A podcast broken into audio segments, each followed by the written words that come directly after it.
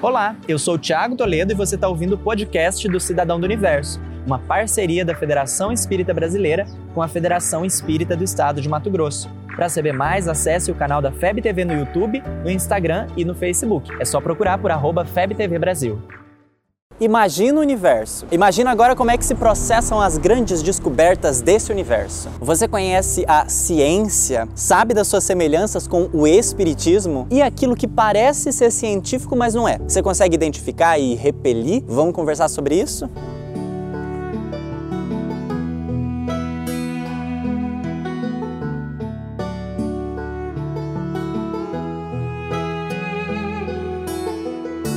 A ciência com C maiúsculo é complexa e uma das grandes responsáveis pelo progresso da humanidade. O Espiritismo, por sua vez, é outra dessas grandes contribuições. São duas frentes de trabalho distintas, mas que guardam muita semelhança. Você quer ver só? As ciências biológicas, contábeis, exatas, da natureza e sociais de modo geral, usam métodos científicos semelhantes. O método indutivo, dedutivo, hipotético dedutivo, dialético, estatístico comparativo e, por fim, o experimental. Esse último foi utilizado por Allan Kardec na codificação do Espiritismo. Por meio da experimentação mediúnica, nasce o Livro dos Espíritos e as demais obras da codificação: o Livro dos Médiuns, o Evangelho segundo o Espiritismo, o Céu e o Inferno e a Gênese.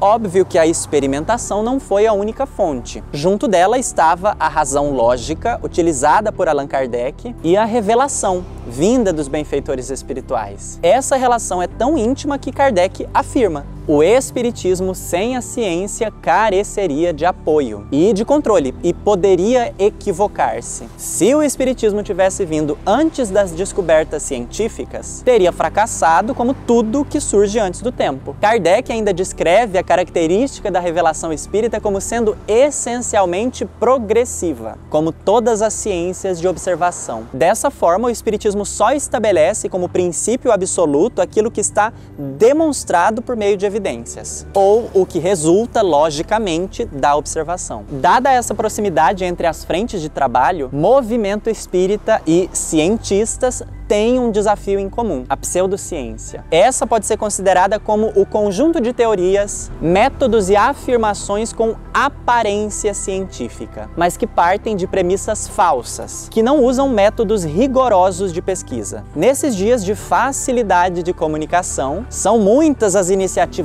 quânticas, prânicas, tetas, alfas, ômegas, que têm o seu direito de existir, é claro, mas que devem ser observadas com rigor pelos espíritas como o são pela comunidade científica. Não adianta parecer racional, precisa de fato ter lógica. Isso porque, longe de perderem alguma coisa, as ideias religiosas se engrandecem quando caminham ao lado da ciência. A aliança entre ciência e religião é algo previsto por Allan Kardec e que tem ganhado contornos cada vez mais atuais. Nós estamos presenciando essa história ser escrita. Agora, no caso de a ciência contradizer algo que o espiritismo afirme, bem, a receita já está indicada desde a época de Kardec. O espiritismo se modificará nesse ponto. Se uma verdade nova se revelar, ele, o espiritismo, a aceitará. Ser um cidadão do universo é saber que é preferível rejeitar 10 verdades do que acolher uma única mentira. O que quer dizer, em outras palavras, aqui para facilitar o nosso entendimento, bom senso nunca é demais. Como tem sido o seu exercício diário de bom senso? Você ouviu o podcast do Cidadão do Universo. Siga a gente nas redes sociais, arroba FebTV Brasil e até o próximo programa.